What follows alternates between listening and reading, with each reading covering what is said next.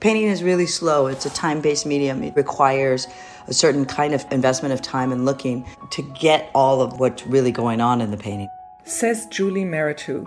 Her abstract paintings often start with images of political protests, immigrant detention centers, or ecological disasters, and she's also inspired by art history from the Renaissance to Romanticism. Julie Mehretu is based in New York City and currently has a mid career retrospective at the Walker Art Center in Minneapolis.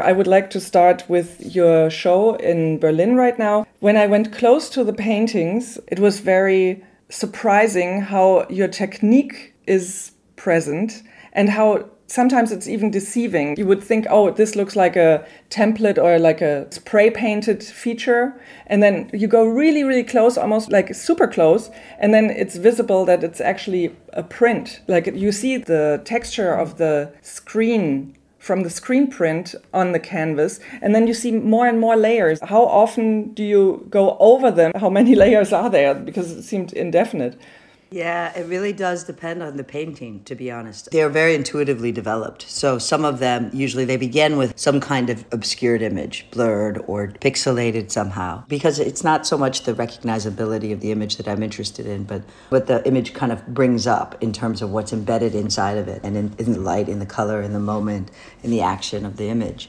So that's usually the point of departure. And then after that, sometimes it can just be a layer of airbrush painting. Other times it can be layers of drawing with ink and airbrush painting and painting again more with ink and then erasing and then um, screen printing onto that. Usually, this, the paint that, that, you're talking about that looks like spray paint is actually um, is digitally sprayed. So it's uh, done in Photoshop and then screen printed. So it so it actually does become pixelated and, and atomized. Some of the there's a couple paintings in that show that are very very layered, and others that are much more direct, but almost feel much more layered because of optical illusions that happen in the paintings or optical kind of things tricks.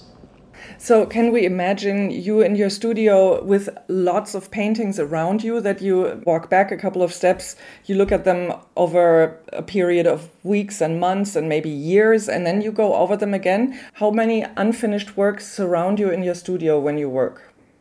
Well, I mean, it, again, that also depends on where I am and what kind of what kind of project or exhibition or thoughts I'm working through. But a lot of the paintings that were in the exhibition were paintings that did come up together. And right now, for example, there's 10 unfinished paintings in the studios at different stages. Some are finished and some are really halfway there. Sometimes it takes me two years just to get back into the blur of an image to really understand even how to approach it.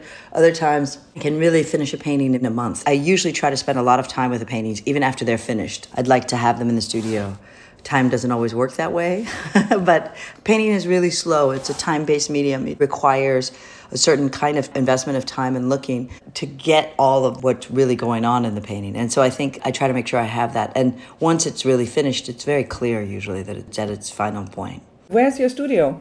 Um, it's on the West Side Highway uh, on 26th Street in the Starrett Lehigh building in New York City. But I also have a studio. I live in Harlem, and I also have a, stu- a home studio here. So the home studio is probably for smaller works and maybe watercolors, little prints. Drawing, smaller paintings. I can bring decent sized paintings home. Um, we also have a studio upstate in the Catskills near this nonprofit project um, collective, artist collective that we've started called Denniston Hill. And so there's studio space up there too that we use. In the motifs that you have in your paintings at this current Berlin show, I was also struck by a kind of a ghostly shape of a human figure that uh, I only saw after a little while. It looked like almost like someone with their arms outstretched and it seemed like this is a figure that evolved during the painting process. It didn't look to me like something that was there as a source image, but more something that came about with the later layers of color that you applied. How did this figure come about and what do you think it means in your work? Did you see it from the beginning? Over the past, I don't know, five years, more and more the marks and this kind of disembodied parts, like body parts would appear in the painting. Um, the marks start to have these references and like start to play with things. And I started to push that and play with that more.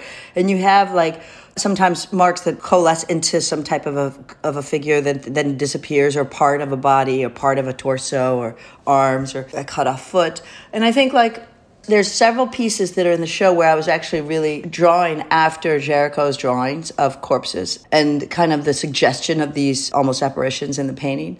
I think in a way they've emerged naturally and intuitively in the drawing process. There's something about the way that I'm working with the marks and the kind of play between it's almost part it participates in the kind of vi- visual neologistic way that I think around mark making and visual language. There can be these moments of parts of figures or emergent parts of figures that are participating in the kind of other language that's happening and how you can one can engage with these where they and they melt between uh, becoming something that is a narrative and then something completely just experiential or abstract. That visceral flow between that, the haunting figure that kind of comes out, comes in and out of focus, but participates in the larger gesture, visceral kind of experience of the painting, I think is part of what I'm interested in, in that. These works look so contemporary, of course, but when you look closely, like you mentioned uh, Géricault, the raft of the Medusa, um, you really see these parts of, of people that, that are falling off the raft. Earlier works of yours, there's a certain precision and a certain shapes that remind one of satellites, things orbiting some, some kind of space, always a lot of movement and a lot of you're drawn into it and you're spun around in these uh, works. When I think of the new work now and, um, and how it developed, I find that it's as if your earlier work was an exploration of space and your current work I see as an exploration of time in a way. Also, mm. going back, of course, thousands of years, because there are things that look like cave painting, even the colors mm. sometimes. I mean, there's these marks that transcend hundreds or thousands of, of years. Do you see that too? You're touching on something really true. But it's interesting, I've never thought about the newer work as this kind of exploration of time in that way, and the other as an exploration of space. But I think that's a really interesting kind of matrix to see them. I think like there's this really clear sense of distance with the older paintings. This this kind of either map like perspective, aerial perspective, or even immense distance, even with the enormous kind of 25 foot like paintings that are fully immersive experiences, you still have these kinds of, especially with the architectural drawing, these like signifiers of scale. Like if you draw a window at a particular scale, or and however big, it, that that always creates a kind of relative scale to the experience of the viewer and the experience of, of what of seeing these paintings. And I think that created this immense distance. So that's what I think you're referring to the distance from which you're seeing these. Even when you become come up close to them and you're completely immersed inside of them, you still have this kind of um, visual reference of scale. And so one of the reasons I actually left that form of that language is because I became much more interested in that immersive experience inside the paintings where that sense of scale disappears and one can be like embedded inside that visceral experience. So I think it's so interesting you think of that as or refer to that as time. And I really love the way that you think see some of these marks as having as going back hundreds of thousands of years. So you can go back so not hundreds of thousands, but you know 60,000 years in, in terms of mark making. There is this this rich language that we are all we all understand. And they all participate in the kind of concept of the, or the construction of the neologism in the visual. And being able to then kind of try to invent new forms of language from these parts of the language that of, of our past and trying to reconstruct a kind of visceral experience through this kind of intuitive way that we understand visual signifiers and signs and and motion and um, and color and temperature. We have in time, as you say, we have these ways of experiencing that, and a lot of that is being shifted by the by the mediated world we live in, and the and the and the rate at which we consume images. So something about the kind of immense immerse, immersive experience in the paintings is something I'm really interested in. And if you think of them as time, then I would think I would say that time is slow and thick and and, and fully like like molasses, like encompassing, like it, it's visceral. It's it's it's a, it's a viscous material. I would say. I was shown around in the gallery, and there was one painting that was actually, uh, of course, not for sale because it was recently sold. You gave it to a benefit auction for Art for Justice. And it made a really high price, something like six million dollars. So, of course, you you're a great supporter of this cause. Can you say a little bit about this organization, Art for Justice, and how you support it? Art for Justice is an organization that was started by Agnes Gund, and she sold a, a major work of hers, a Lichtenstein, I think it was, for uh, really over 150 million or something. I don't remember exactly, but an enormous amount that that began this fund. And she did this um, along with the help of Darren Walker at the Ford Foundation. They started this fund as a way to end mass incarceration. And this was this and this money was not put aside to start an endowment, but it was actually put to actually get and support initiatives to change laws and to change conditions so that we can end the state of mass incarceration in the United States, which is a huge problem. I think one of our largest and societal problems in addition to policing. And I think that uh, this is nothing that people don't know, but it's a form of um, enslavement and a form of really laws that were really pretty racist and designed in ways to then really keep black folks in prison in this country and, and, and put black folks in prison at high, the highest numbers of any country of our sort. Like we are the most incarcerated country on the planet. And that doesn't make sense for something like the United States in the 21st century. It's not just doesn't make sense, it's systematically um, racist. And so, so to me, it's one of the main, main issues of our, of our current moment, in addition to problems around migration and, and climate catastrophe and um, global warming. These are, to me, an abolitionist in a way. I don't I don't believe in the carceral state in that sense. And I think that, especially as the kind of people that we can be and how we can live in the 21st century, there must be there are there are other ways of negotiating justice and working working out uh, these kinds of systems. And so, to me, the minute she started this, I wanted to also support, and we were looking for the right time, and I needed to find the right time. And uh, and then there then we had like the pandemic and the show got postponed and all these things happened. But it turned out we ended up doing it around the same time that my show was at the Whitney which was a great time I think for the sale and for for the support of the of the fund.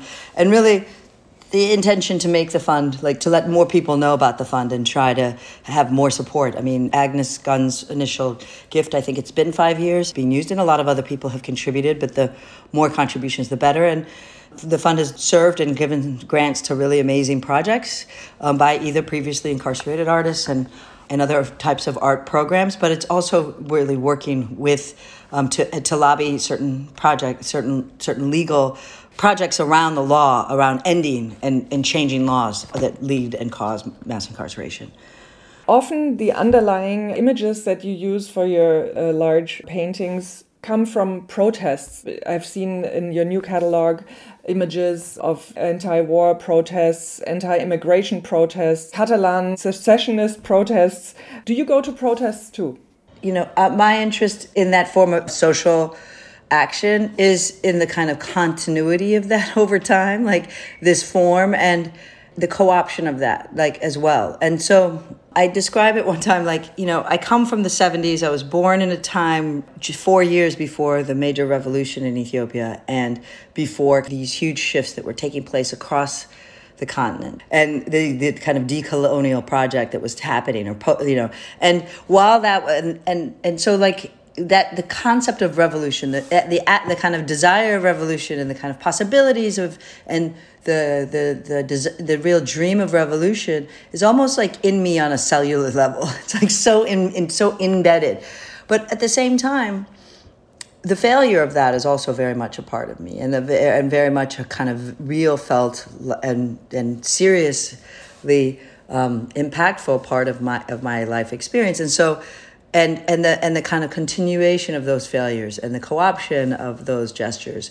And so there's this ambivalence at the same time a mass a, a kind of serious ambivalence and questioning of that those forms of gestures. So the, it's it's it's the two sides of the kind of possibility of collective action and what can happen on that level and then the kind of and the serious advances that have been made by collective action especially in this country but also the kind of the quick um, co-option or shift or effort to kind of ins- uh, insist on a different form of systematic kind of uh, racist racism or systematic colonialism or systematic forms of like oppression that or, or extraction that fundamentally undermine and and kind of consume or digest those things. So that so it's this, this entropic kind of state that I'm interested in, and I think that is part of the investigation of what my my I is like deeply embedded in my psyche that I'm always kind of trying to understand or push or interrogate in painting. So there are many layers to your biography too. You lived on different continents. You you studied in uh, I mean, you moved when you were a child, you moved to the US, to Michigan, then you studied, you went back to Africa, to Senegal uh, to study, and then back to the US. You were in Berlin for a while. How long were you in Berlin for? Years, a couple of years, yeah. When you look back on your time in Berlin, what does Berlin mean to you in your biography?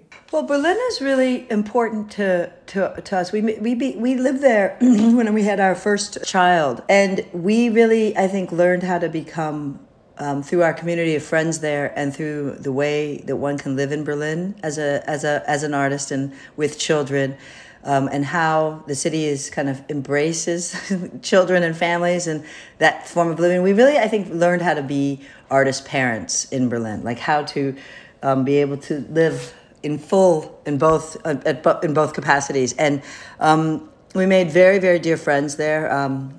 Uh, Tacita Dean and Matthew Hale and Rufus Hale. They're very close friends of ours, and and many others as well. Many other friends who were who were in Berlin and there was a way of kind of they also had children and we were able to really so build a way of like being able to be immensely creative really all immersed in our work have get together for dinners and our children and be able to you know um, our kids went to kita together and there was a way of like there was a develop a community and and really serious thinkers and and and really interesting artists. So it, it became it, that's why we got an apartment there and why we continue to go back and spend summers there and the children love it.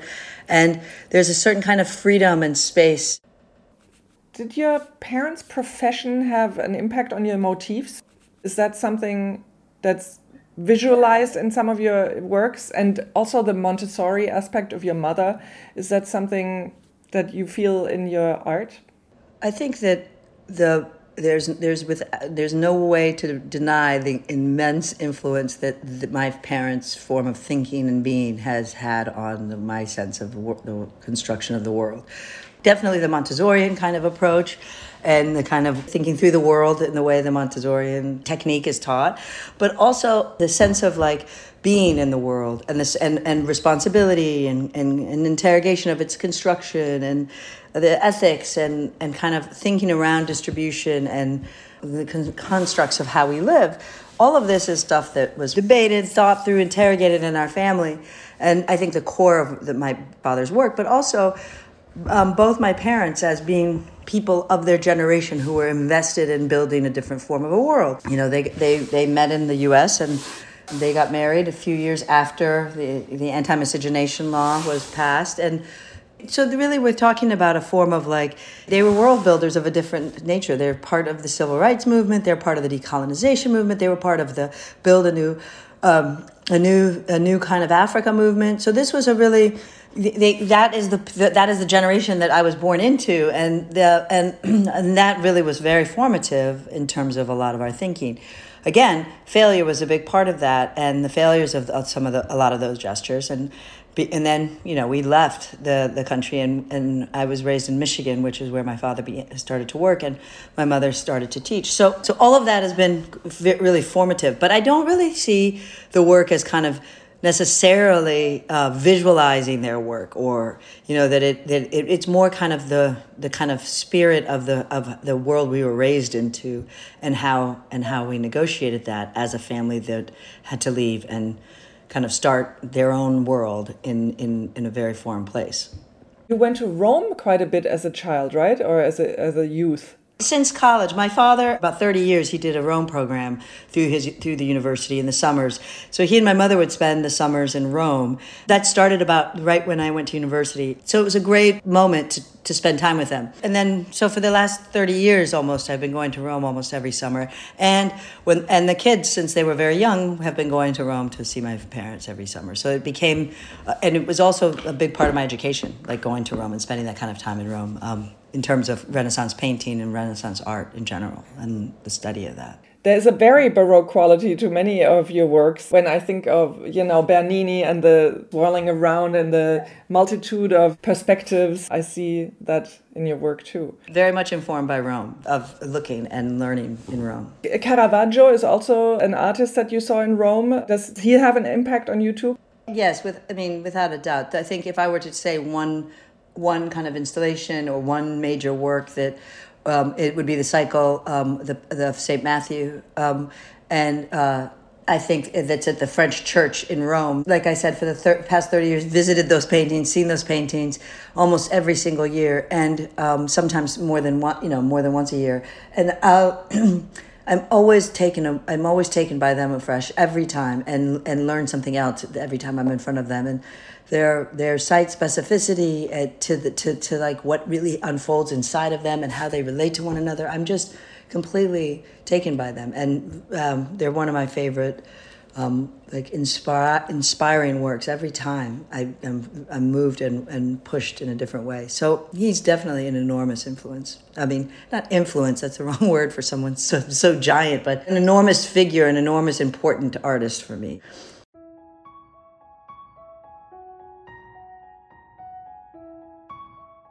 If time travel was real, what place and period would you visit? I guess I'd want to go into the future. I don't know where. wherever my wherever my like children's children are. What's your most important tool? My most important tool is my brush. If you were an animal, what would it be? I don't know, a horse. Which game do you like to play? Monopoly. What's your favorite color? Sunset. Do you have a recurring dream? Yes. It's a strange dream of multiple cities piled on one another, where I'm always experiencing these places, but it's all these different cities that are merged into one another. Like it's very hard to explain, but yeah, that space is very familiar in the dream each each time. But the narrative of the dream changes. Do you listen to music while you work? Yes, I listen to books on tape. I listen to podcasts. I listen to, but I, I listen to all kinds of music, usually all the time when I'm really lost in painting. Which topic would you like to see an entire issue of Weltkunst? Um, decolonialism, like in terms of in terms of thoughts around migration and, and climate change. Can you share a wisdom? It reminded me of a proverb that Paul Holdengräber shares on his podcast it was something that his mother said that we have two ears and one mouth. I thank you very, very much. Thank you. Weltkunst podcast Was macht die Kunst is brought to you in association with Christie's.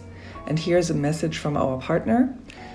This November, the 20th 21st Century Amsterdam online sale returns, bringing together an exciting selection of works by leading modern and contemporary artists.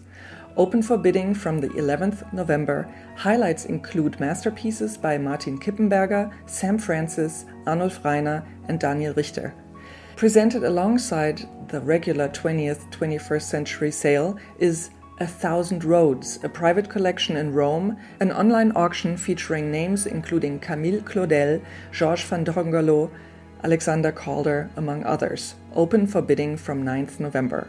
Visit our Christie's Amsterdam galleries from 8th November and explore A Thousand Roads, a private collection in Rome, and highlights from the 20th 21st century Amsterdam online sale.